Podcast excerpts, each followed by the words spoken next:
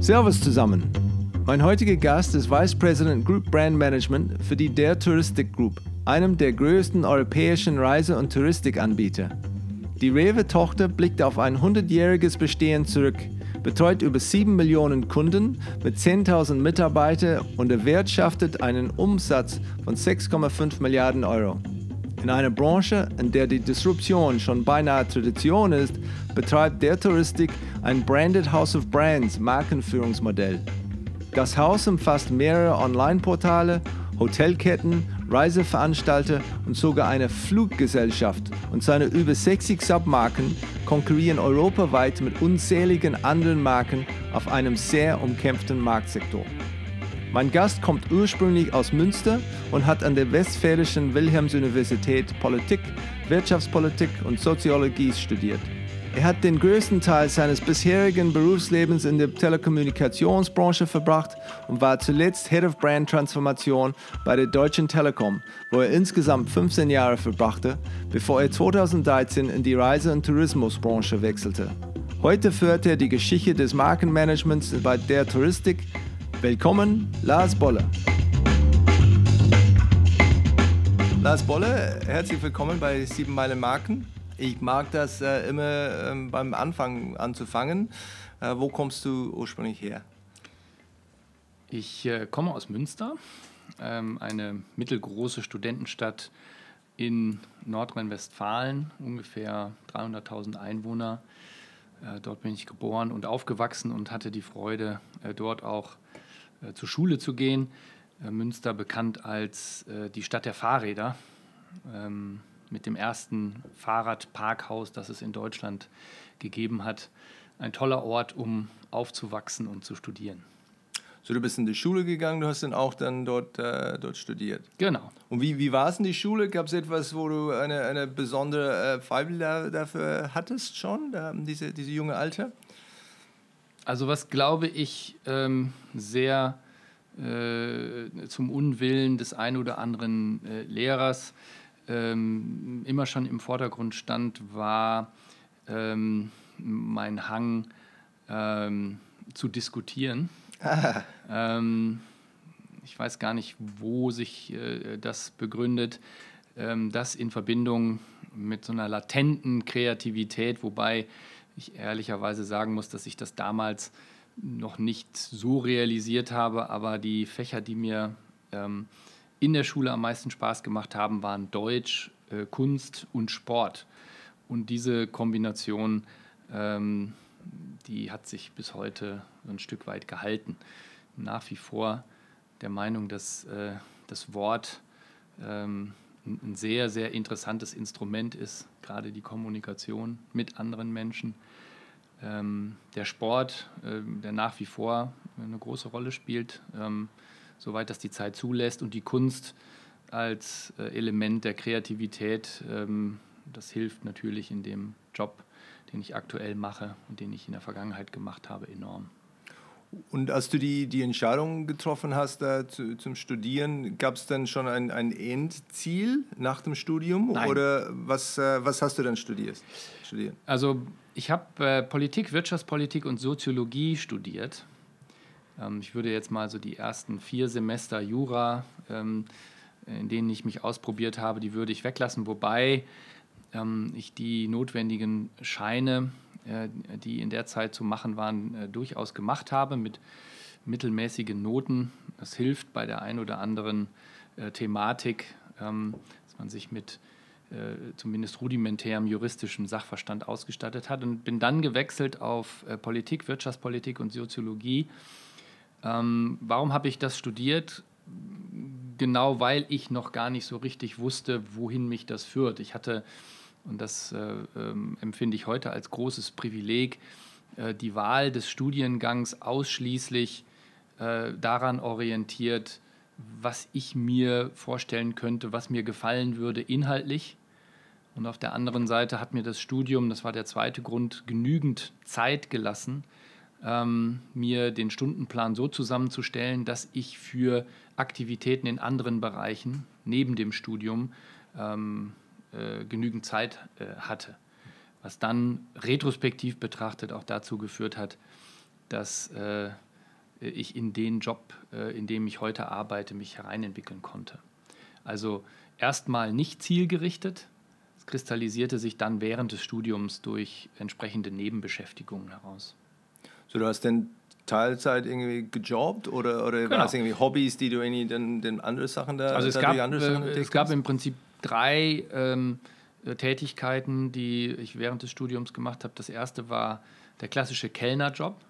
Ähm, der war sehr, sehr hilfreich, um äh, so ein, ein Grundeinkommen zu sichern.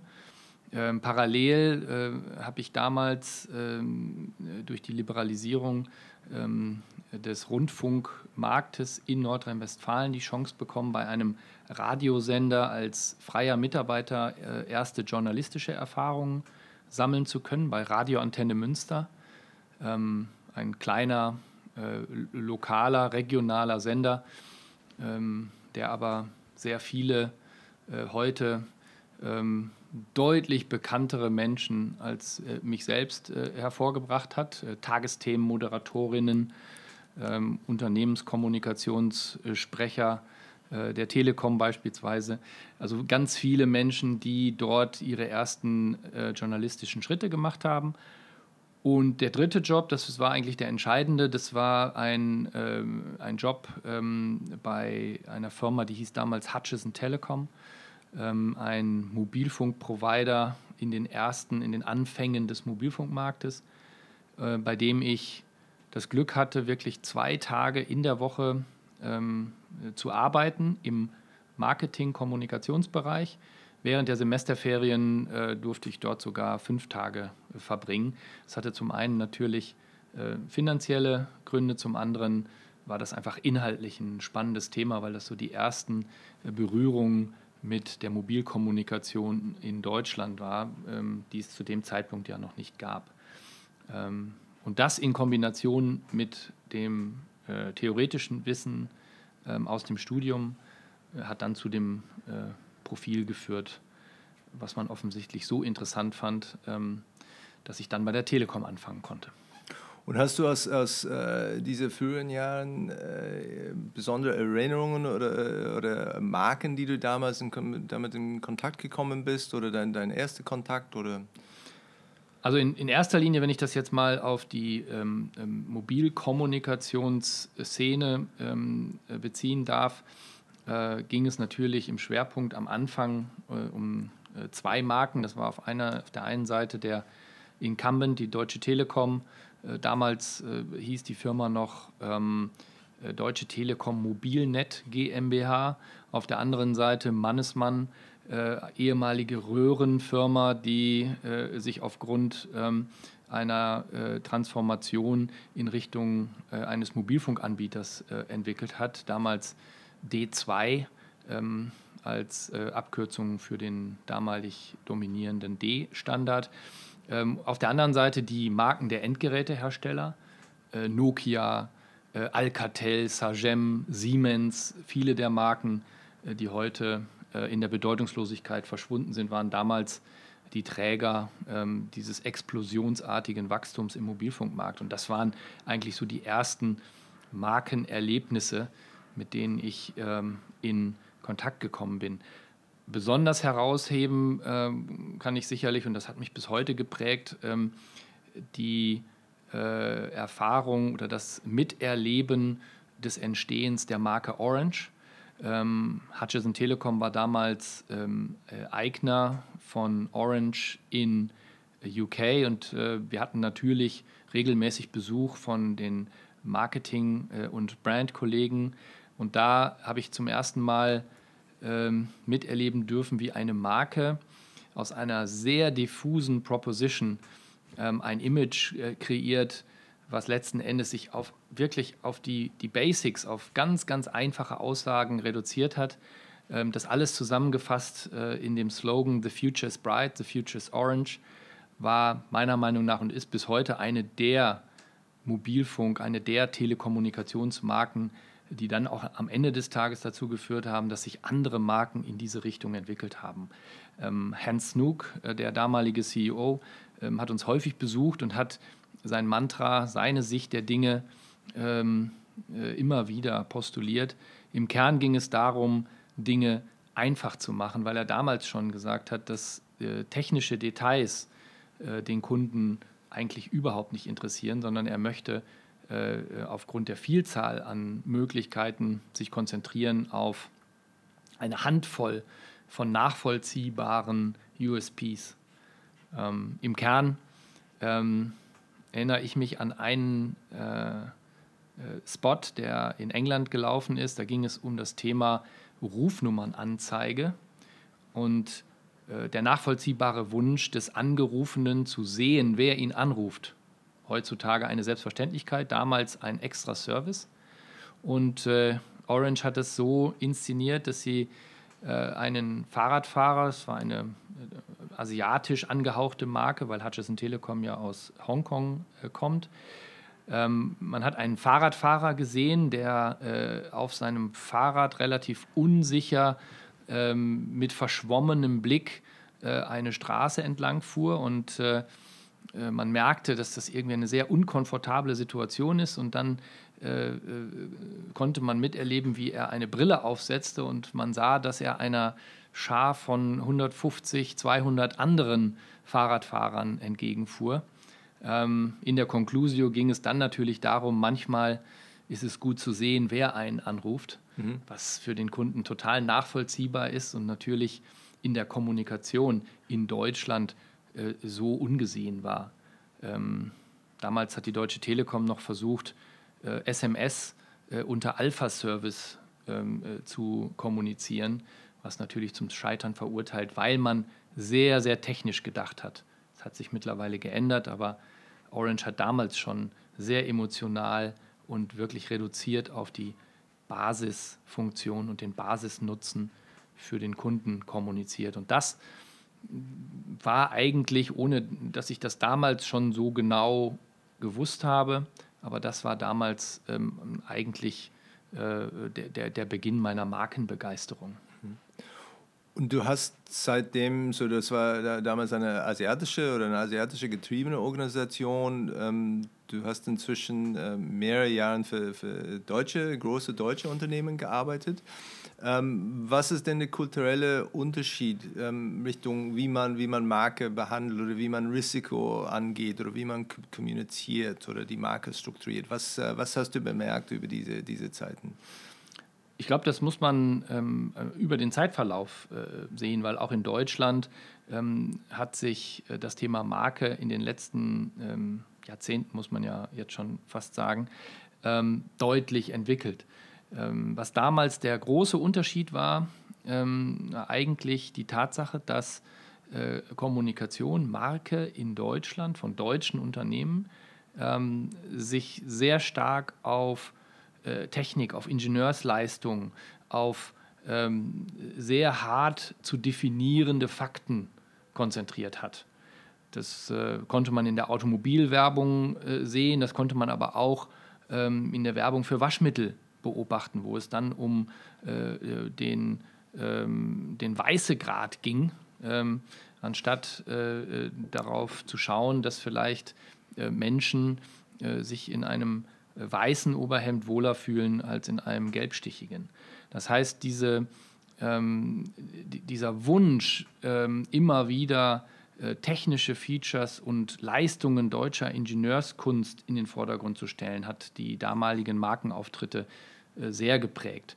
Ähm, lustigerweise äh, war das für die Automobilhersteller in Asien damals äh, auch der Fall. Dort hat äh, beispielsweise äh, Toyota oder Mazda oder Nissan äh, nicht anders kommuniziert als Mercedes oder VW. Und dann ähm, sicherlich äh, beeinflusst durch ähm, eine, eine viel stärkere Kenntnis ähm, von Kundenwünschen und Kundenverhalten, weil natürlich äh, die Analyse von Kundenverhalten, die Marktforschung äh, sich auch nachhaltig entwickelt hat, ähm, kam es dann äh, zu äh, einer viel stärkeren Abstrahierung von Markenbotschaften. Konzentration auf das Wesentliche. Die Markenpositionierungen wurden deutlich, deutlich reduzierter. Ähm, man hat nicht versucht, alles, was in irgendeiner Form mit dieser Marke verbunden werden sollte, äh, in die Positionierung reingeschrieben, sondern man hat Prioritäten gesetzt, ganz klar ähm, auf Basis von Erkenntnissen, die man aus ähm, sich immer weiterentwickelnden Marktforschungen gezogen hat. Für mich ähm, ein, ähm, äh, äh, ein Meilenstein eigentlich war das Verhalten äh, einiger Agenturen, einiger deutscher Agenturen, Springer und Jacobi, auch ähm, äh, Jung van Matt äh, sind da sicherlich zu nennen, die ähm, gerade im Bereich der Markenkommunikation Deutschland nachhaltig verändert haben.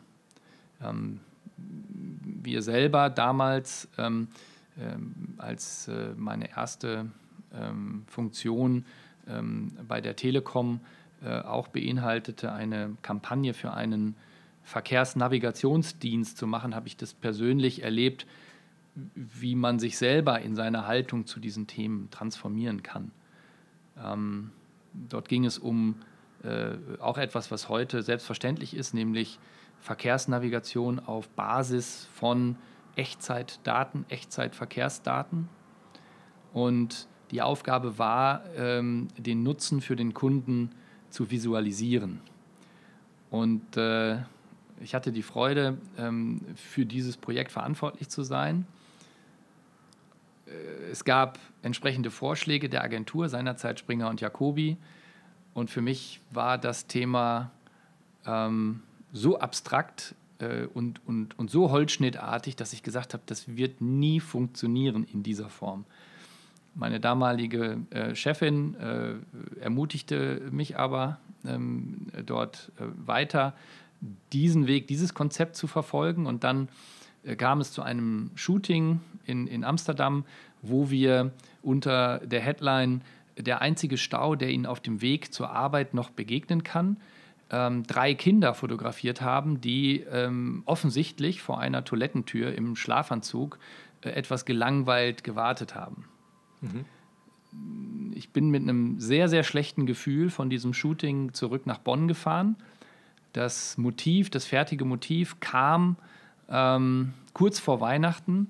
Ähm, ich war so unsicher, dass ich es sogar noch zwei oder drei Tage meiner Chefin vorenthalten habe, weil ich gedacht habe, ich äh, werde es kurz vor dem Weihnachtsferien präsentieren, dann äh, kann ich wenigstens äh, entspannte Weihnachten feiern.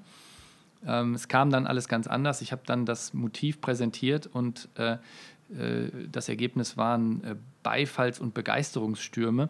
Und noch heute ähm, bekomme ich so ein bisschen Gänsehaut, wenn ich an die Situation von damals denke. Ähm, die Kommunikation war großartig, weil sie so einfach war. Ähm, aus der Zeit stammt auch eine, eine Postkarte, die mich seitdem ähm, äh, begleitet äh, auf jeder Station, die ich ähm, damals von äh, Caroline Seifert geschenkt bekommen habe. Ein Spruch von Albert Einstein. Alles sollte so einfach wie möglich gemacht werden, nur nicht einfacher. Und das äh, zeigt, glaube ich, die Herausforderung, benennt die Herausforderung für äh, uns äh, Markenbegeisterte und Markenführende ähm, sehr schön. Diesen, diesen Sweet Spot zu treffen zwischen dem, was der Kunde will, was das Produkt hergibt und einer verständlichen, ähm, wenig komplexen Kommunikation.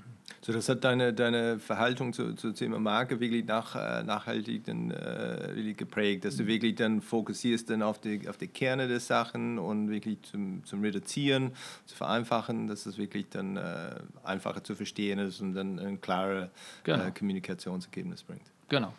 Du bist jetzt äh, Vice President Group Brand Management, richtig? Äh, bei, bei der Touristik. Was umfasst der Job? Was, ähm, wie viele Leute hast du in dein, dein Team? Was ist dann deine, die, die, die Breite deiner Verantwortlichkeiten?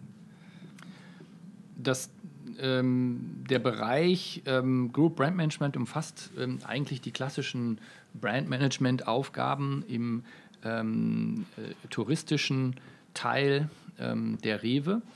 wir kümmern uns im Prinzip um äh, die Positionierung von Marken, ähm, das Corporate Design, die Corporate Identity, also alles das, was klassisch Markenmanagement ähm, beinhaltet. Wir steuern die Approval-Prozesse, kümmern uns aber auch um das Thema Markenrecht. Ähm, gerade ähm, das Thema äh, Kollisionsüberwachung, Markenschutz äh, und auch ähm, die äh, Führung und Pflege des Domainbestandes der der Touristik sind äh, wichtige Elemente.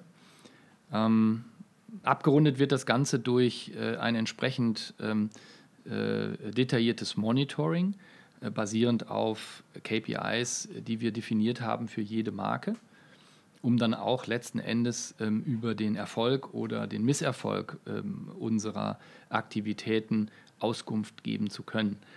Das äh, für äh, alle Marken der, der Touristikgruppe mittlerweile ähm, äh, durch äh, Zukäufe im europäischen Ausland eine Gruppe, die ähm, in den Kernmärkten rund äh, 7 Milliarden Euro Umsatz mit Reisen sowohl im Privatbereich als auch im geschäftlichen Bereich äh, tätigt.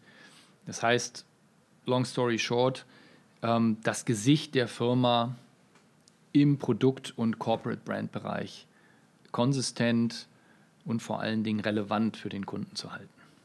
Und ihr habt, wenn ich das richtig verstehe, mindestens 15 Marken, eher Richtung 20, vielleicht mehr. Es gibt Hotelketten, es gibt ähm, Online-Angebote, es gibt ähm, ähm, Fluggesellschaft ist dabei, äh, viele Partnerunternehmen, Franchises und so weiter. Ähm, viele davon haben auch ähm, eigene Marken. Ähm, seht ihr euch dann als, als House of Brands? Gibt es denn eine, eine, eine Tendenz, die das zu zentralisieren oder auch wieder zu, zu vereinfachen? Wir haben ähm, damals, äh, ähm, als ich vor fünfeinhalb Jahren hier begonnen habe, den Begriff des Branded House of Brands äh, äh, geprägt. Warum? Weil äh, wir natürlich durch unser anorganisches Wachstum ähm, in den verschiedenen Märkten sehr viele etablierte Reisemarken ähm, übernommen haben. Ähm, dieses Portfolio ist, sehr umfangreich. Ich glaube, es sind, ähm, wenn man jetzt alle Marken zusammenzieht, sind es über 60 Marken, wow. die ähm, äh, in den verschiedenen Märkten agieren. Nicht ungewöhnlich, wenn man sich überlegt, dass in Deutschland alleine 2800 Marken im touristischen Bereich tätig sind, im weitesten Sinne. Ähm, natürlich äh, ist unser Bestreben, diese Anzahl von Marken sinnvoll zu reduzieren. Es geht uns nicht darum, ähm, die Markenvielfalt zu reduzieren um des Reduzierens willen, sondern es geht uns darum, die Marken in den verschiedenen Märkten auf ihre Relevanz und ihre Performance immer wieder zu überprüfen und immer wieder die Frage zu stellen, macht diese Marke in diesem Segment, in dieser Form Sinn? Das hat dazu geführt, dass wir ähm, äh, in 2013 als einen ersten Schritt eine Corporate Brand der Touristik eingeführt haben. Damals gab es kein Dach für die Aktivitäten der Touristik ähm, innerhalb der Rewe Group. Diese Marke DER Touristik ähm, findet sich auch im Vertrieb wieder durch äh, die der Deutsche Reisebüro-Organisation beispielsweise. Sie findet sich aber auch im Produkt wieder ähm, im Bereich der Veranstalter. Äh, unser Veranstalter der Tour gehört äh, äh, zu den ähm, äh, umsatztechnisch und imagetechnisch größten und wichtigsten ähm, im Portfolio. Deswegen auch Branded House of Brands, weil wir bewusst die Corporate Brand versuchen, in anderen Ebenen unserer Wertschöpfung sichtbar zu machen. Ähm, eine Monomarkenstrategie, wie es Mitbewerber von uns beispielsweise äh, im Kern betreiben, äh, kommt für uns nicht in Frage, weil wir ähm, anders als unser Mitbewerber aus Hannover ähm, sehr stark darauf angewiesen sind, dass unsere regionalen, unsere nationalen Marken teilweise äh, ähm, äh, mit sehr, sehr, sehr spezifischen und speziellen Angeboten ähm, für diese Leistung und für diesen Kundennutzen ähm, wahrgenommen werden, was natürlich bei äh, einer ausdifferenzierten Monomarke deutlich schwieriger wäre als ähm, äh, bei äh, einem Konglomerat von Marken. Also die Wahrheit liegt ähm, dazwischen. Auf der einen Seite äh, natürlich äh, stärkere Reduzierung äh, und Konsolidierung des Portfolios. Da sind sicherlich einige Marken dabei, die wir heute so nicht mehr brauchen. Auf der anderen Seite klares Bekenntnis zur Multimarkenstrategie als Ausdruck ähm, unserer Vielfalt, mhm. äh, die ein Kernelement unserer Positionierung ist. Und wie viele, wie viele Freiheit denn ähm, lässt ihr dann die, die nationale Vertreiber mit, mit ihren Marken da an den nationalen Märkten, wo es geht, okay, es geht um die, äh, vielleicht ein Unternehmen oder eine Marke, die ihr übernommen habt, ähm, Leute, die vielleicht ähm, im Zweifel äh, die, die DNA von, von dieser diese einheimischen Marke vielleicht besser verstehen oder besser verkörperlichen äh, können als euch. Wie viele Kontrolle, wie viele Freiheit gibt es denn aus der Zentrale? Der das, der, wichtigste Begriff in dem Zusammenhang ist Kollaboration. Ähm, ich komme aus einer, aus einer äh, Struktur der Deutschen Telekom, ähm, wo wir ähm, aus guten Gründen ähm, eine sehr, sehr enge Führung der Länder in Markenfragen äh, exerziert haben. Ich bin jetzt in einer Welt, wo es darum geht, zu verstehen, warum diese Marke, die zu sehr, sehr, sehr großem Anteil sehr erfolgreich in den Märkten agieren, warum die so aussehen, wie sie aussehen, warum sie so positioniert sind, wie sie positioniert sind. Und meine Aufgabe als Group Brand Manager besteht in diesem Bereich im Kern darin, mit den lokal Verantwortlichen Technik und Prozesse, Daten zur Verfügung zu stellen, um diese Marken immer wieder auf Relevanz, Attraktivität und Performance zu überprüfen, um dann gemeinsam in einem sehr, sehr kollaborativen Prozess ähm, diese Marken äh, gemeinsam in den lokalen Märkten zu entwickeln.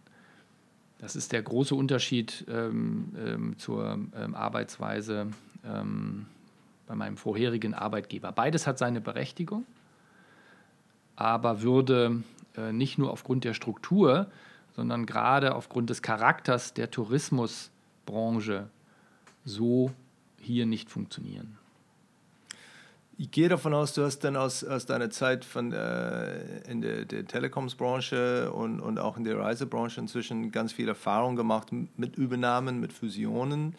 Ähm, habt ihr dann jetzt denn eine Art den, den Toolkit entwickelt, wo man sagt, okay, jetzt dann wird hier auf diesem Markt ein äh, neuer Partner zugekauft. Wir wollen das äh, kollaborativ dann äh, gestalten, mit ihnen zusammenarbeiten. Ähm, was sind die Schritte, die ihr denn, denn dafür macht? Der, ähm, der erste Schritt, der wichtigste Schritt, ich glaube, das wird ähm, häufig ähm, äh, unterlassen, äh, ist, dass wir uns bemühen, zentralseitig erst einmal den Markt, um die es geht, ähm, äh, das Produkt, äh, die Firma, um die es geht, entsprechend zu verstehen. Also Transparenz ähm, über die Marktsituation, Transparenz über die Positionierung ähm, der verschiedenen Produkte in den verschiedenen Märkten zu bekommen, ähm, ist der erste Schritt. Der zweite Schritt ist rein technischer Natur, nämlich zu verstehen, ähm, wie wird die Marke aktuell in den Märkten geführt. Und dort ähm, habe ich immer wieder die Erfahrung gemacht, dass äh, die Kolleginnen und Kollegen extrem dankbar sind für ähm, äh, Tools, für Elemente, ähm, die ihnen helfen, mehr über ihre eigene Marke zu verstehen. Ein gutes Beispiel ist, dass wir äh, mittlerweile in allen Kernmärkten äh, unser sogenanntes Brand Tracking eingeführt haben. Ähm, man mag es kaum glauben, aber in fast allen Märkten, äh, inklusive Deutschland, existierte so ein Brand Tracking für die Touristik nicht. Ich muss sagen, bis ich gekommen bin, äh, natürlich äh, aus der ähm, äh, Erkenntnis, die ich auch bei der Deutschen Telekom gesammelt habe, dass es, um etwas zu steuern, natürlich wichtig ist, auch entsprechende Daten, Messgrößen zu haben. Ähm, dieses Tool äh, wird gruppenweit auf äh, gleicher Ebene, ähm, auf gleiche Art und Weise ähm, äh, mit dem gleichen Dienstleister erhoben, sodass wir wirklich in der Lage sind, ähm, Primärdaten zu liefern über die Wahrnehmung der Kunden in Bezug auf die jeweiligen Marken.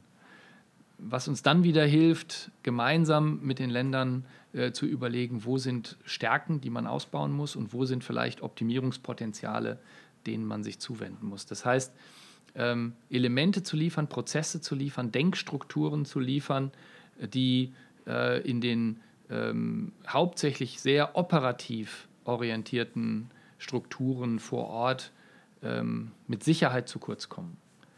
Ähm, das basiert natürlich auch auf der Erfahrung, die ich ähm, äh, 2013 startend hier machen durfte. Äh, ich hatte die Freude, das Brandmanagement ja äh, komplett aufzubauen. Es gab ja kein Brandmanagement in äh, ähm, äh, der normalen Form für die der Touristik, was für mich sehr überraschend war, weil ein Unternehmen mit damals 5 Milliarden Euro Umsatz mit so vielen Marken ohne äh, Markenmanagement war schlichtweg nicht vorstellbar mhm. für mich. War aber erklärbar, weil diese Firma einen sehr starken B2B-Fokus gehabt hat und immer noch hat.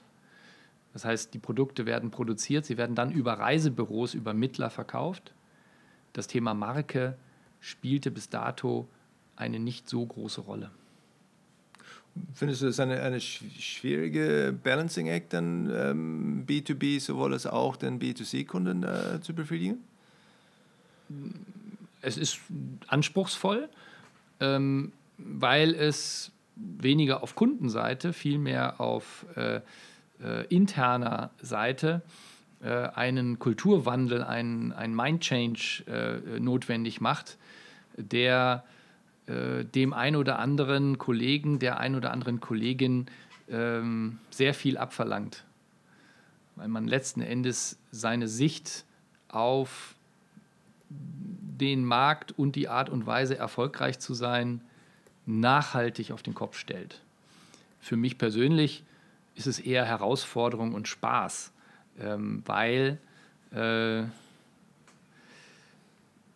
es gibt so gewisse äh, Fakten und Erkenntnisse, die mittlerweile, glaube ich, unbestritten sind. Und dazu gehört zum Beispiel, dass die Tourismusindustrie durch die Digitalisierung eine viel stärkere, viel stärkere Individualisierung erfährt, die sich äh, in einer größeren Endkundenorientierung ausprägen muss und auch jetzt schon ausprägt. Was für äh, Firmen, die eher nach dem äh, traditionellen Geschäftsmodell produzieren, heißt, dass sie sich transformieren müssen, wenn sie überleben wollen.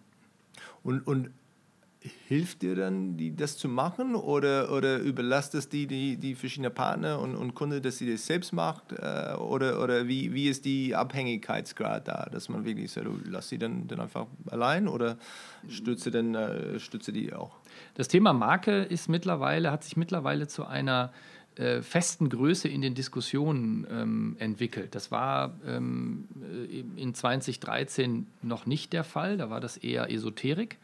Mittlerweile, äh, und äh, ich glaube, das äh, ist das Ergebnis von rein faktenbasierter Kommunikation und Argumentation, ähm, wird die Bedeutung des Themas Marke von allen allgemein anerkannt ähm, die Kolleginnen und Kollegen allein zu lassen mit äh, dieser äh, äh, Arbeit würde nicht funktionieren, weil gerade in den lokalen Strukturen in den seltensten Fällen äh, klassisches Brandmanagement betrieben wird, sondern dort geht es wirklich darum, äh, in dem von mir angesprochenen kollaborativen Ansatz ähm, Lücken ähm, äh, auf lokaler Seite ähm, Strukturen aufzufüllen mit zentraler Expertise und zentralem Know-how.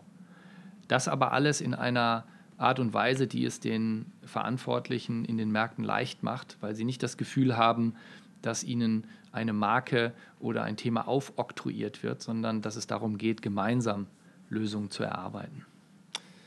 Die, die Reisebranche hat eine, eine lange Tradition von, von Dis Disruption. Ähm, wenn ich denke an, an, an Unternehmen wie, äh, wie Ryanair oder EasyJet zum Beispiel, die wirklich plötzlich da waren und wirklich den, den Markt voll, komplett aufgemischt äh, haben. Dann äh, später kam, kam Airbnb, Unternehmen wie, wie Flixbus ähm, kann ich davon ausgehen, dass Airbnb eine die, die häufigste erwähnte Marken intern bei euch ist? Oder gibt es denn andere Marken, wo man sagt, hey, schau mal, was sie da tun, wir müssen dann uns auch dann ein bisschen mehr in diese Richtung gehen, auf den Kunden, äh, Kunden mehr fokussieren, mehr Individualität oder Freiheit oder mehr auf diese, diese Experience fokussieren?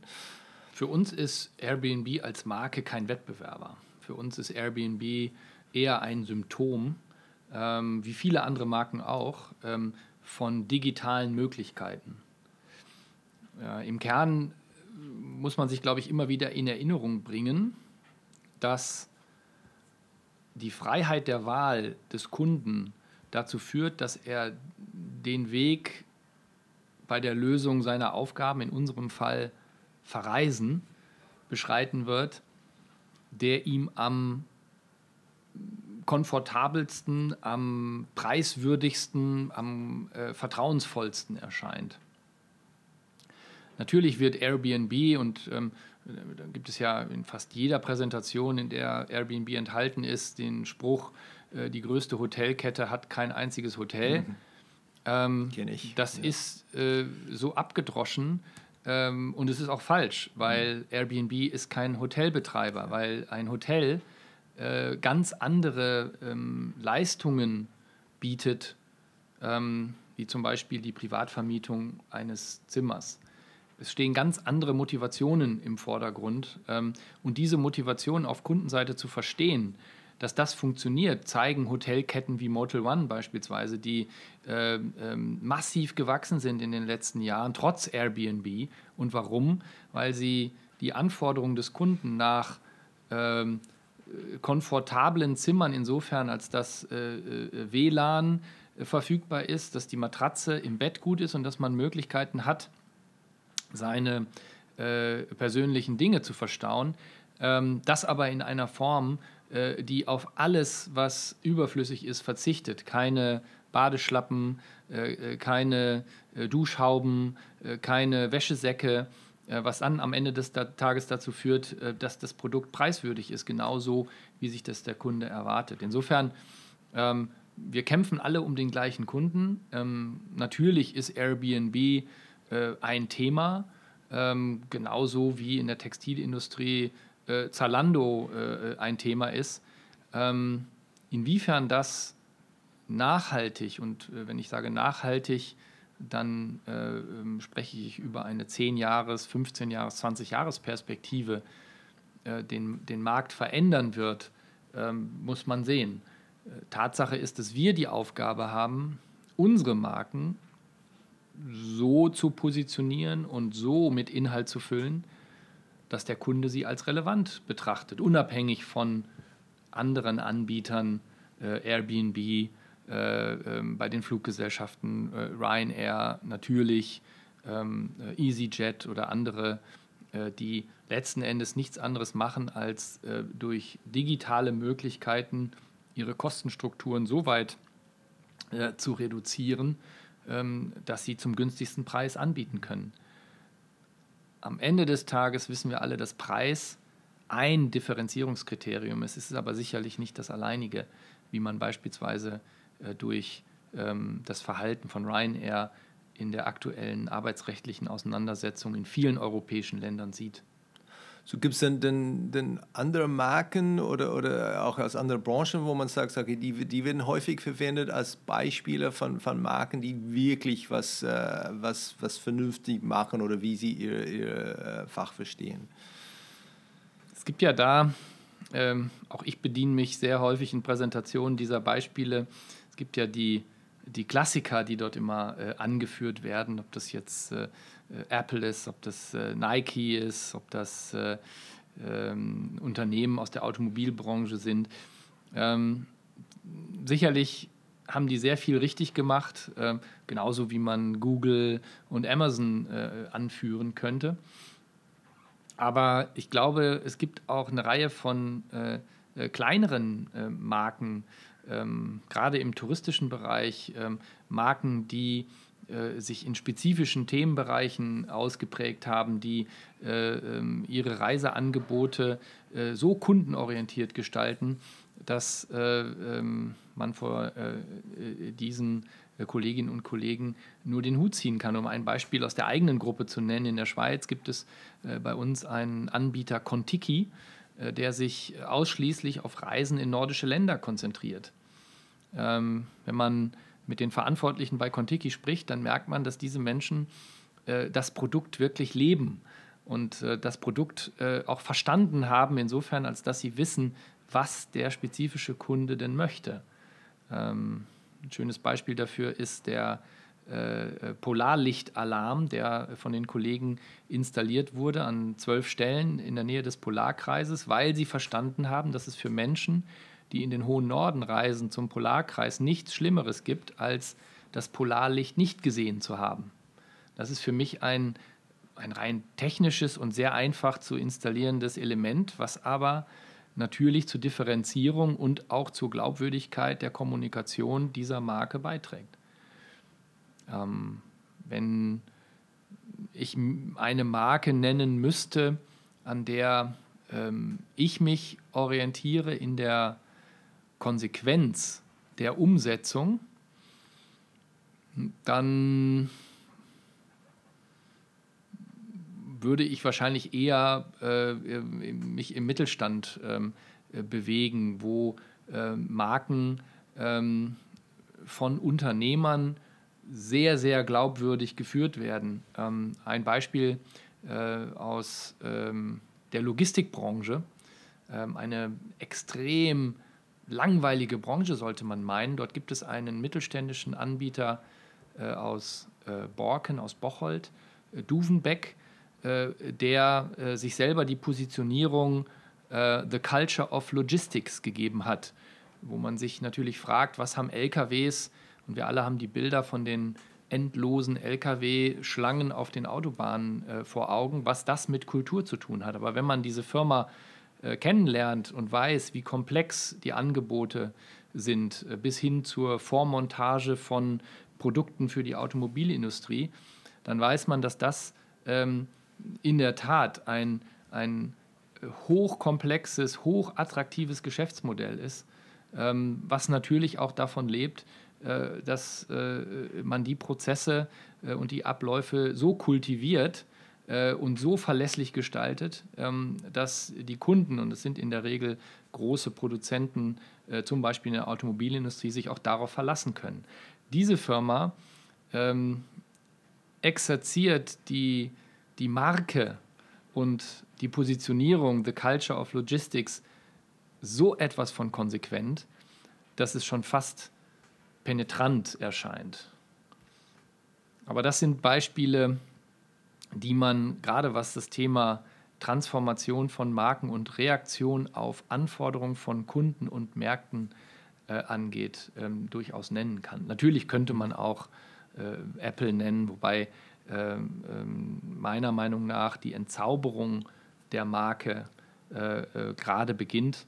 Ähm, auch Amazon äh, begibt sich immer weiter in den Bereich von Commodity, was okay ist, was die normale, glaube ich, die normale Entwicklung für Marken grundsätzlich darstellt. Keine Marke wird es schaffen, über einen sehr langen Zeitraum nur attraktiv zu bleiben und nur so wahrgenommen zu werden äh, wie am Anfang der Markenkarriere. Was ist denn die Positionierung von, von der Touristik? Worauf äh, oder was ist eure Why? Im Kern ähm, geht es bei uns natürlich ähm, um äh, die Erfüllung von Reisewünschen. Das heißt, unser, äh, äh unsere Daseinsberechtigung äh, bezieht sich, so einfach das ist, ausschließlich darauf, ähm, Pläne, Wünsche von Menschen, von Individuen ähm, in Bezug auf ihre Reise, ob privat oder geschäftlich, in Erfüllung zu äh, bringen. Und das ähm, in der höchstmöglichen Qualität und ähm, natürlich auch in Verbindung mit äh, der höchstmöglichen Sicherheit. Ähm, Reisen ähm, ist insofern äh, ein, ein Basiswunsch, den natürlich viele erfüllen auf die eine oder andere Art und Weise. Für uns geht es darum, äh, Leistungen, ähm, klassische Leistungen, Hotel, Flug, Transport im weitesten Sinne, äh, so zu verbinden, dass äh, am Ende des Tages ein reibungsloser Ablauf dieser Reise gewährleistet ist. Wobei wir immer jede Reise auch die Reisen, die wir standardisiert betrachten und produzieren, als Individuum annehmen. Das heißt, immer berücksichtigend, dass jeder Kunde, und das äh, hat ähm, äh, die menschliche Natur so äh, an sich, ähm, natürlich gewisse Vorstellungen hat, die von der jeweils anderen Vorstellung äh, innerhalb einer Familie beispielsweise, aber auch in größeren Gruppen abweicht. Das heißt, das Individuum und die individuelle Bearbeitung dieses Reisewunschs, ähm, das ist äh, unsere Basispositionierung. Das ist letzten Endes der Grund, warum es unsere Firma gibt. Spielt dann auch Marke eine, eine Rolle bei der Produktentwicklung oder, oder Dienstleistungsentwicklung, wo man sagt, okay, letztendlich da berücksichtigen, berücksichtigen wir das, dass es wirklich, ja, ähm, stimmt das so, dass es wirklich erfüllt diese, diese Positionierung, dass es dazu passt? Ja, unbedingt. Ähm, ja. Noch nicht in der Art und Weise, wie ich mir das wünschen würde, aber ja, ähm, jede Marke hat ihre Vorprägung. Wir reden ähm, äh, im, im, im, Kern von, Mark von Marken, die teilweise 40, äh, 50, teilweise 100 Jahre alt sind. Äh, DER, das Deutsche Reisebüro, äh, wurde in der Tat vor 100 Jahren gegründet. Ähm, das heißt, es gibt äh, ähm, eine Marken-Legacy, die wir natürlich äh, gerne mit uns herumtragen. ein schönes Beispiel aus dem deutschen Portfolio ist Meyers Weltreisen äh, Meyers Weltreisen ein Produkt, was wie kein anderes äh, in Deutschland für dieses Segment Weltreisen äh, auf einem gewissen Niveau steht. Ähm, das äh, konnten wir auch immer wieder durch entsprechende Befragungen nachweisen und auch äh, Befragungen von YouGov beispielsweise ähm, haben uns attestiert, dass Meyers Weltreisen eine der wertvollsten deutschen Tourismusmarken ist. Der Name Meyers Weltreisen inkludiert natürlich ganz automatisch, dass es dort nicht um erste Reihe Mallorca Ballermann gehen kann, sondern das Produkt muss zur Marke insofern passen, als dass wir ähm, um Europa herum so ungefähr einen Radius von 5.000 bis 6.000 Kilometern Flugdistanz ziehen, um diese Vorstellung des Kunden, dass es sich dabei um eine Weltreise handelt, also sicherlich keine Europareise oder schon gar keine Städtereise handelt, äh, tagtäglich zu erfüllen. Und das ähm, äh, prägt sich natürlich im Produktportfolio aus. Hinzu kommen äh, Services, die äh, von dieser Kundschaft, eine sehr werthaltige Kundschaft, etwas älter vielleicht, ähm, erwartet werden. Und dazu gehört zum Beispiel eine äh, perfekte Erreichbarkeit äh, unseres Kundenservices. Ähm, aber auch äh, exklusive Clubangebote, ähm, weil wir eine sehr hohe Loyalität zu dieser Marke ähm, äh, festgestellt haben. Also Marke als äh, auf der einen Seite äh, klare Instanz, ähm, natürlich auch in der Produktentwicklung.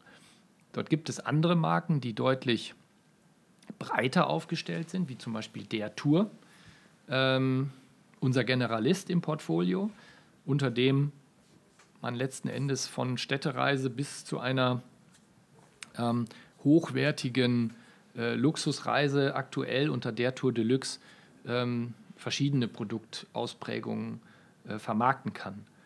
Dann wiederum ähm, Spezialisten, ähm, zum Beispiel in UK Private Safaris, ähm, eine äh, Firma, die sich, wie der Name ähm, vermuten lässt, um ähm, das Segment Safaris kümmert. Wieder sehr spitz.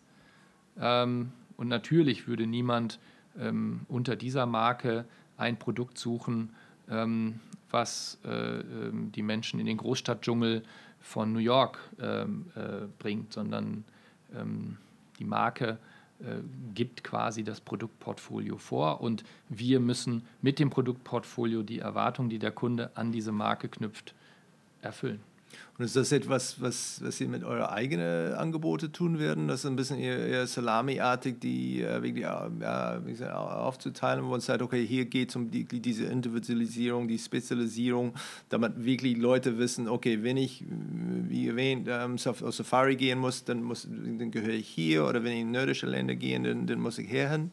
Ist es auch ein, ein Trend, was ihr dann auch vorantreibt? Ja, unbedingt. Ähm, äh, das ist ein Trend, den wir natürlich feststellen im Gesamtmarkt. Insofern sind wir, ähm, was äh, ähm, die Länder außerhalb Deutschlands angeht, dort schon weiter, ähm, weil äh, natürlich durch die Digitalisierung, durch die Individualisierung sehr viele solcher Nischenanbieter äh, teilweise über einen rein digitalen Vertriebskanal ihre Produkte dem Kunden anbieten. Heutzutage äh, ist es extrem einfach, ähm, äh, durch die Kombination von äh, verschiedenen Buchungsmaschinen, Bettenbanken äh, äh, innerhalb einer Website ein Produkt zu kreieren, was dann äh, vom Kunden auch äh, gebucht werden kann. Ähm, das heißt, diese Individualisierung, ähm, die, die Möglichkeit, spezialisiert zu verreisen, ist natürlich ein Megatrend, der sich in der Touristik schon seit längerer Zeit Bahn bricht. Mhm. Darauf zu reagieren, beziehungsweise diese Welle erfolgreich zu reiten, ist äh, die Aufgabe unserer Spezialisten in den verschiedenen Märkten. Und gehört dazu auch eine, eine, eine gewisse äh, Wiederbelebung de, de, de, des Reisebüros, dass man wirklich dann, weil ich habe es selbst erlebt, dann ja vor einigen Jahren ja, sind wir im Reisebüro gegangen, vielleicht 90 Minuten oder 60 Minuten da gebracht, ähm, sind rausgekommen, haben einen, einen Urlaub gebucht. Inzwischen gefühlt irgendwie genauso lang wie im Urlaub, da sitzen wir im Internet äh, für, für Vergleichsmaschine, äh, verschiedene Sachen, äh, Bewertungen, verschiedene Portale. Ähm, ja, kommt auch dann ein, ein Trend zurück zu dieser diese Curation, ähm, dass die Leute sagen, oh, das ist wirklich überwältigend, diese ganze Auswahl, was man hat. Und ich würde gerne lieber mit irgendeinem menschlichen Expert reden. In der in der Vergangenheit, ich hatte es erwähnt, habe ich ja äh, vier Semester Jura studiert und der Jurist würde äh, bei einer ähnlichen Frage sagen, es kommt darauf an. Und genauso ist es hier auch. Ähm, es gibt den Standard Reisenden nicht, genauso wenig wie es den Standardprozess bei der Inspiration und Information und der letztendlichen Buchung einer Reise gibt. Ähm, ein und derselbe Kunde ähm, kann verschiedene Reisearten und teilweise sogar ein und dieselbe Reiseart auf verschiedene Arten und Weisen buchen. Das heißt, die Customer Journey gerade innerhalb der äh, Touristik ist extrem fragmentiert. Und natürlich wenn man sich vor Augen führt, dass äh, der, äh, die Standardzeit, die Standarddauer von ich möchte mit der Familie im Sommer Urlaub machen bis zur Buchung rund 180 Tage betragen kann, wird deutlich, wie viele Einflüsse aus teilweise industriefremden Quellen auf den Kunden und die Kundin einwirken kann. Das heißt, die Aufgabe für eine Marke, äh, in diesem Bereich muss es sein, sich immer wieder anzubieten, aber auf gar keinen Fall zu versuchen, den Kunden zu dominieren. Die Frage, und auch das ist äh, Teil der kulturellen Transformation, durch die wir gerade äh, äh durchgehen, äh, vornehmlich ähm, aus der Richtung der Reisebüros, wird die äh, Frage immer wieder gestellt, wem gehört der Kunde? Weil die klassischen Reisebüros natürlich sehr stark von der persönlichen Kundenbindung leben, ähm, verhindern sie eigentlich alles, was dazu führt, der nachgewiesenen Customer Journey innerhalb der Touristik Rechnung zu tragen und ein klassisches Multikanalkonzept, multioptionales Konzept zu befördern. Sondern dort wird sehr häufig die Frage gestellt, wem gehört der Kunde, auf die man natürlich äh, heute umso mehr, meiner Meinung nach war es immer schon so, nur mit der äh, Antwort äh, begegnen kann, der Kunde gehört niemandem, der Kunde ist in seiner Entscheidung, in seiner Handlung völlig frei, teilweise erratisch, aber auf jeden Fall nie stereotyp. Und das heißt für Marken, dass sie diese Bewegungen mitmachen müssen. Wir müssen es schaffen, an den Punkten, wo es Sinn macht, wo es unsere Budgets zulassen, mit unserem Angebot zur richtigen Zeit zur Stelle zu sein. Da kommt dann natürlich auch wieder die Digitalisierung ins Spiel, weil wir natürlich auch ähm, täglich unseren Kunden besser kennenlernen, sein Verhalten besser kennenlernen und wissen immer besser, wo wir ihn mit welcher Botschaft am besten erreichen. Was ist dann denn euer wichtigster Touchpoint? Wo ist, wenn man sagt, okay, letztendlich, wenn, wenn ich nur eine wirklich behalten könnte, das wäre mir der, am, am, wichtigsten. Unser wichtigster Kontaktpunkt aktuell basierend auf ähm, den aktuellen Umsatzzahlen mit ungefähr 70 Prozent Reisebüroanteil wäre aktuell das Reisebüro. Wenn wir das Ziel hätten, den Status quo einzufrieren. Den Status quo einzufrieren ist leider nicht möglich, weil dieser böse Markt um uns herum sich entwickelt. Das heißt, wenn ich einen Kontaktpunkt behalten könnte, dann wären das unsere Portale, dann wären das unsere Internetseiten äh, für die verschiedenen Marken, aber auch unser OTA, unser Online äh, ähm, äh, Travel Agency, unser Online Reisebüro als 24 Stunden, sieben Tage die Woche Kontaktpunkt für den Kunden. Natürlich unter der Maßgabe, dass sich diese Seiten signifikant kundenfreundlicher äh, äh, und was den Content angeht, deutlich relevanter und reichhaltiger entwickeln. Mhm. Also Absicherung Status Quo, Reisebüro, mhm. Absicherung Zukunft, Portale im digitalen Umfeld. Und ähm, gibt es einen ein Kontaktpunkt, wo du sagst, das ist eine, wo wirklich dann äh, punching above its weight, das ist vielleicht weniger bekannt, ja, aber letztendlich es bringt vielleicht keine große Umsatz für uns, wie zum Beispiel Reisebüro im Vergleich zu einem Reisebüro oder, oder online. Aber es ist wahnsinnig wichtig für die emotionale äh, Verbindung zu unserer Marke. Es gibt ähm, natürlich einen Kontaktpunkt, in dem, an dem der Kunde unsere Marke in Form eines Kollegen, einer Kollegin persönlich erleben kann. Und das ist im Zielgebiet die Betreuung durch unsere Reiseleiterinnen und Reiseleiter. Nicht immer ist der Kontakt mit den Reiseleiterinnen und Reiseleitern positiv besetzt, weil in der Regel werden die Kolleginnen und Kollegen kontaktiert, wenn etwas schief läuft. Deswegen werbe ich schon seit Jahren dafür, darüber nachzudenken, wie wir unsere Reiseleiterinnen und Reiseleiter vor Ort mit deutlich relevanteren Angeboten, für den Kunden deutlich relevanteren Angeboten ausstatten können, weil dann haben wir die Möglichkeit, eine sehr fragmentierte Customer Journey um einen menschlichen Faktor, einen menschlichen Markenvertreter, einen Vertreter unserer Marke zu ergänzen, weil alle anderen Menschen, die im Hotel äh, den Kunden betreuen, äh, an Bord eines Flugzeuges ähm, arbeiten für andere Marken. Am Ende des Tages ist es aber unser Kunde. Mhm. Unser Kunde bezahlt uns die Rechnung und hat einen gewissen Anspruch und das mit Recht, dass wir uns um ihn kümmern, mhm. weil dafür bekommen wir unser Geld. Das ausschließlich den anderen zu überlassen, heißt am Ende des Tages sich der Verantwortung zu entziehen. Das heißt, die Zielgebietsbetreuung, wie wir sie technisch nennen, also die klassische Reiseleiterorganisation, ist ein Kontaktpunkt, der meiner Meinung nach deutlich unterbewertet wird, teilweise sogar als reiner Kostenfaktor gesehen wird. Intern oder, oder in Intern. branchenweit? Oder? Äh, es gibt ähm, Organisationen, das sind aber äh, sehr spezielle Reiseanbieter, zum Beispiel von Gruppenreisen, ähm, wo das Thema Reiseleitung eine sehr große Rolle spielt. Einfach weil die Erwartung des Kunden entsprechend ist. Mhm. Wenn ich eine Rundreise durch Thailand mache, dann erwarte ich von einem Reiseleiter, äh, dass er sich in Thailand auskennt, dass er mir vielleicht auch Orte, Plätze zeigt, äh, die ich normalerweise selber nie sehen würde. Ähm, aber da haben wir eine Chance, weil wir haben diese menschliche Expertise. Wir haben die äh, Kenntnis. Wir haben in über 50 Destinationen äh, eigene Zielgebietsagenturen, die wir steuern können, die wir äh, als, ähm, als Wissensdatenbank nutzen können. Genauso haben wir fast 6000 Mitarbeiterinnen und Mitarbeiter im stationären Vertrieb, die teilweise, nicht nur teilweise, sondern zum größten Teil auch selber reisen. Dieses Wissen divisionsübergreifend, also in allen Teilen des Unternehmens zu nutzen. Das muss das Ziel sein, um die Marken relevanter zu machen.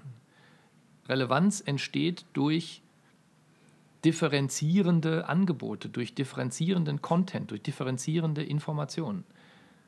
Momentan steht dem noch im Wege, dass jeder, der das Gefühl, äh, dass jeder, der Expertise jemandem anders zur Verfügung stellt, und sei es auch der Kollege aus der eigenen Firma, das eher als äh, latenten Wettbewerbsnachteil für sich selber betrachtet. was falsch ist, was fatal ist und was letzten Endes äh, darüber entscheiden wird, ob wir es schaffen, ähm, zum Beispiel mit den großen digitalen Playern, die ja nichts anderes machen als Content in der richtigen Art und Weise dem Kunden anzubieten, im richtigen Moment. Diese Frage wird entscheidend dafür sein, ob wir es schaffen, uns nachhaltig zu behaupten. Und wie, wie stellt es sicher dann, dass, dass diese, diese Mitarbeiter wirklich verstehen, was es bedeutet, der, der Touristik zu, zu verkörpern? Äh, ähm, wir, ähm, wir fangen natürlich, äh, und die, die, die Marke der Touristik ist ja im Vergleich zu anderen Marken eine sehr junge Marke.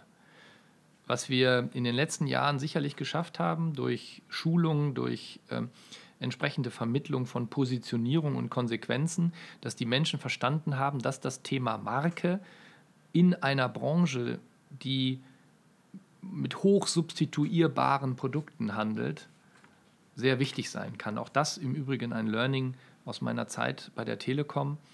Ähm, die Differenzierung, soweit würde ich äh, äh fast gehen, zwischen den diversen Telekommunikationsanbietern in Deutschland besteht zu 99,9 Prozent aus dem Element Marke. Technisch absolut substituierbar. Übertragungsgeschwindigkeiten kaum noch zu verstehen für den Kunden. Das heißt, das Einzige, was zum Beispiel Vodafone von der Deutschen Telekom oder Unity Media von der Deutschen Telekom unterscheidet, ist das, was der Kunde an Vorstellungen mit der Marke verbindet. Und da ist aus meiner Sicht die Deutsche Telekom ein grandioses Beispiel für eine Firma, die das frühzeitig begriffen hat und äh, die Marke auf diese neuen Anforderungen äh, entsprechend zugeschnitten und erfolgreich positioniert hat. Das heißt, dieses Differenzierungskriterium Marke in der Tourismusbranche ist vielleicht sogar noch wichtiger, als es in der Telekommunikationsbranche war, weil die Produkte und die Wege, diese Produkte zu buchen, noch heterogener und noch substituierbarer sind. Und das Unternehmen dann, wie, wie reif würdet ihr euch denn, äh, würdest du euch dann äh, einstufen? Wir sind auf Skala von, von 1 bis 10. Wenn 10 ist, dann, hey, alles läuft perfekt, Marke ist wirklich im Zentrum von, von, von allem. Ähm, wo würdest du denn euch Es gibt natürlich äh, äh, große Unterschiede in den verschiedenen Bereichen des Unternehmens. Aber wenn wir das Mittel nehmen, würde ich uns mit viel Wohlwollen bei einer 5 sehen. Okay. Gut, zum Schluss dann, dann äh, ein paar Rapid-Fire-Wrap-Up-Fragen. Ähm, Gibt es empfohlene Lektüre, Bücher, Veranstaltungen, Blogs, Newsletters, äh, du sagst, hey, da halte ich mich auf dem Laufenden äh, zum Thema Marke?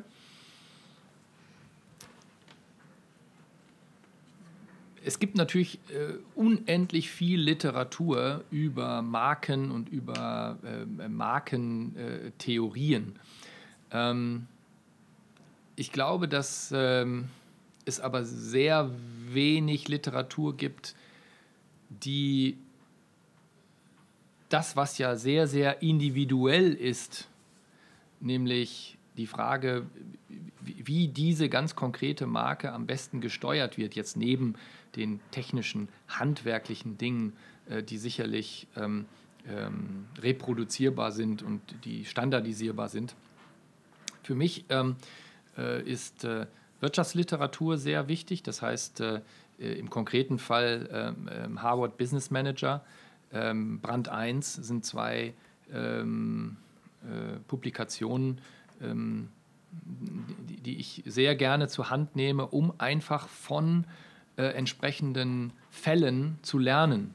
Nicht immer Best-Practice-Fälle, aber um zu verstehen, wie ähm, diese Unternehmen im Zusammenhang mit Marke äh, sich äh, äh aufstellen und wie sie mit dem Thema umgehen.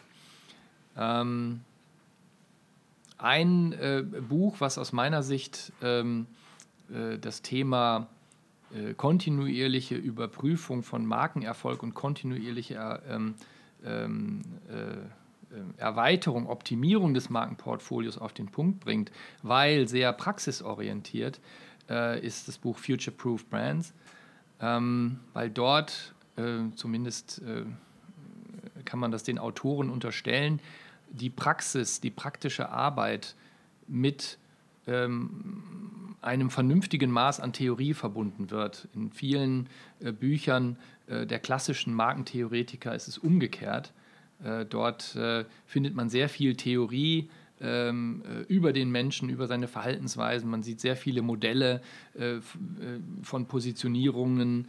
am Ende des Tages, das ist ein alter Fußballspruch, entscheidend ist auf dem Platz. jede Marke ist anders, jede Marke muss individuell betrachtet werden. Ähm, das ist zum großen Teil eine Haltungsfrage. Und diese Haltungsfrage kann man nur extrem schwer standardisiert in Literatur festlegen. Wenn du ein, ein unbegrenztes Budget für ein, ein markenbezogenes äh, Projekt hättest und, und, keine große oder, oder stärker kurzfristige ROI da beweisen müsstest, gab es etwas, wo du sagst, oh, da würde ich gerne das, äh, das probieren?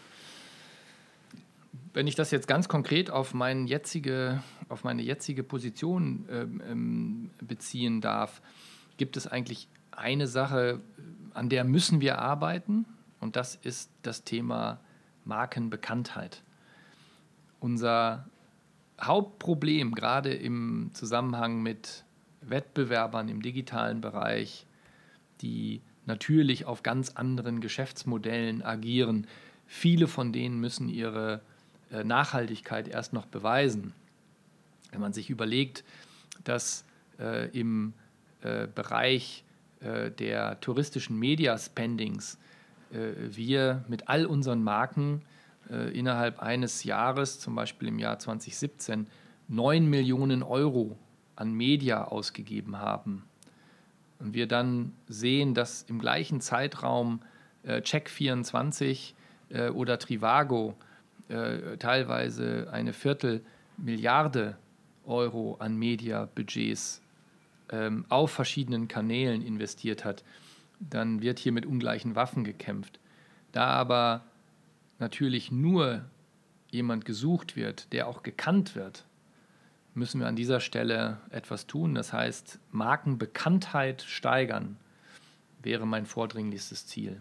Und da nicht, nicht sehr innovativ. Ja, wollte ich gerade nicht fragen. sehr innovativ. Äh, aber für äh, touristische Marken, zumindest was unser Portfolio angeht, mhm. ähm, unser Topscorer äh, der Tour, äh, basierend auf unseren, aber auch anderen Befragungen, äh, Aided Awareness äh, von knapp 45 Prozent, das ist zu wenig.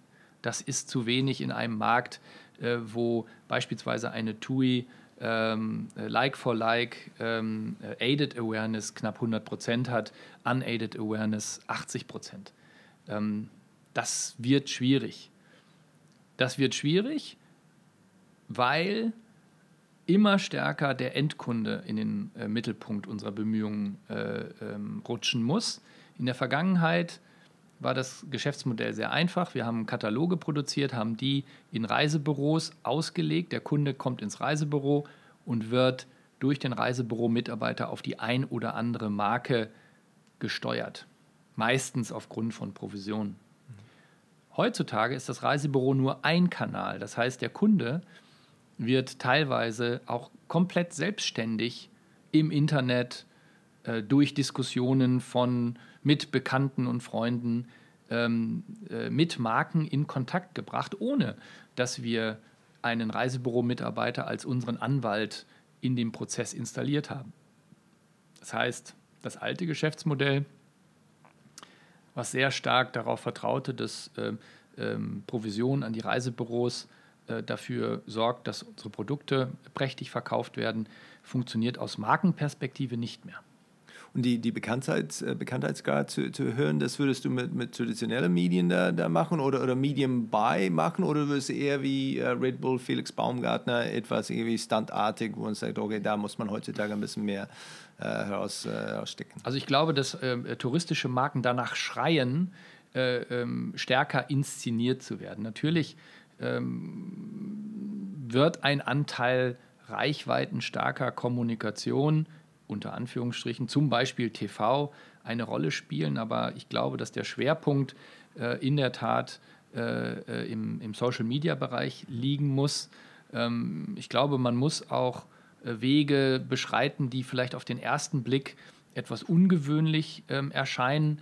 Ähm, Äh, ein schönes Beispiel ist aus meiner Sicht, sind die ähm, äh, Bemühungen ähm, äh, des äh, Landesteils Cornwall ähm, in, in England, ähm, der einer der nachhaltig äh, ähm, agierenden Sponsoren der Verfilmung von Rosamunde Pilcher ist. Natürlich in dem Wissen, dass wenn sie Werbung über diese sehr emotionalen Filme für die Region machen, ähm, der Kunde, die Kundin die Gegend im Relevant Set nach oben schiebt. Ähm, ähnliches Beispiel für die Touristik ist das Traumschiff, ähm, wo, wo, natürlich äh, ähm, klassische Werbung keine Rolle gespielt hat, sondern einfach eine Fernsehserie an Bord eines Schiffes und natürlich äh, steht zu vermuten, dass auch ganz viele Menschen selber mal mit diesem Schiff fahren wollten. Das heißt, gerade in der Touristik bieten sich da sehr, sehr viele Möglichkeiten. Ähm, man muss sich entscheiden, weil ich glaube, man kann nicht auf allen Kanälen gleichzeitig unterwegs sein. Ähm, wichtigstes Kriterium ist da Relevanz. Ähm, und das geht natürlich auch mit Relevanz der verschiedenen Kanäle einher. Mhm. Ja, ich finde, die, die Australier machen das auch sehr gut. Ich habe zwei Beispiele, die im, im Kopf da reinspringen. Der eine war, der, glaube ich, der Best Job der, der Welt oder wie auch immer, wo es geht um diese kleine, kleine ähm, ähm, Zeitunganzeige, äh, wo man sich bewerben muss, um, um diesen Job dann an Great Barrier Reef irgendwie 100.000 Euro im Jahr, eigentlich um nichts zu machen. Ähm, und dann hatten die die zweite, gerade diese Crocodile Dundee Teil 2 oder wie auch immer, auch von der, von der Tourismusbüro dann äh, vorangetrieben wurde und, und so erfolgreich war, dass ich glaube, entweder inzwischen machen sie tatsächlich diese Film oder ähm, aber wirklich für, für Aufmerksamkeit wirklich ja. ganz, äh, ganz viel besorgt hat. Äh, zum, zum Schluss eine allerletzte Frage. Äh, wenn du einen Markenkurs für die Geschäftsführer der, einer, einer typischen deutschen Hidden Champion äh, lehren würdest, ähm, wie würdest du es nennen oder worauf würdest du dich am, am meisten konzentrieren? Für unsere Geschäftsführer? Oder nee, nee für generell. insgesamt. Ja, genau. Deutsche hätten, weil ich finde, dieses Thema deutscher Mittelstand hast du schon erwähnt. Es gibt ein paar super Beispiele, aber auch ein, einige, die noch nicht die, die, diese Macht vom, vom, vom Marken da entdeckt haben. Ähm, wenn du die was beibringen möchtest, ja, wie würdest du das tun, wenn es sagt, okay, letztendlich, ich habe sie da eine, eineinhalb Stunden da pro Woche. Ähm, worauf würde ich am meisten äh, Fokus legen? Ich würde wahrscheinlich in der Tat den Vortrag, den Kurs äh, überschreiben mit dem äh, Zitat von Albert Einstein. Alles sollte so einfach wie möglich gemacht werden, nur nicht einfacher. Weil das aus meiner Sicht alles beinhaltet, was man über Marken wissen muss. Ähm, Marke ist kein Hexenwerk. Äh, Marke ist Haltung. Man kann im Bereich Marke eigentlich alles machen. Man muss es nur konsequent machen. Auch das, glaube ich, ähm, beinhaltet dieser Satz von Einstein, ähm, weil äh, die Frage, äh, äh, wie einfach muss etwas sein und wo wird es dann zu einfach, ist natürlich etwas komplizierter, als dieser Spruch vermuten lässt. Das heißt, ich würde die Potenziale von Marken, die Möglichkeit einer klaren Positionierung nach außen aber auch nach innen aufzeigen wollen. Ähm, weil das darf man nicht vergessen und das haben wir in unserem äh, Interview bisher noch nicht ähm, detailliert besprochen. Markengetriebener Wandel ist in der Regel und in erster Linie ein Wandel innerhalb des Unternehmens. Und erst wenn das innerhalb des Unternehmens zumindest beginnt, noch nicht erfolgt ist, weil es gibt keinen Anfang und kein Ende eines. Es gibt einen Anfang des Prozesses, aber kein Ende. Dann wird sich das Potenzial der Marke auch nach außen auswirken. Weil am Ende des Tages gibt es nichts Schlimmeres als äh, Markenpositionierungen, die äh, ähm, aufgrund einer kurzfristigen Laune oder kurzfristigen Interesses äh, der Geschäftsführung in die Welt gesetzt wurden es aber dann keine Prozesse gibt, keine Mechanismen gibt, diese Markenpositionierung mit Leben zu füllen und auch immer wieder zu überprüfen, ob man auf dem richtigen Weg ist. Wunderbar. Super zusammengefasst. Äh, Lars, vielen Dank.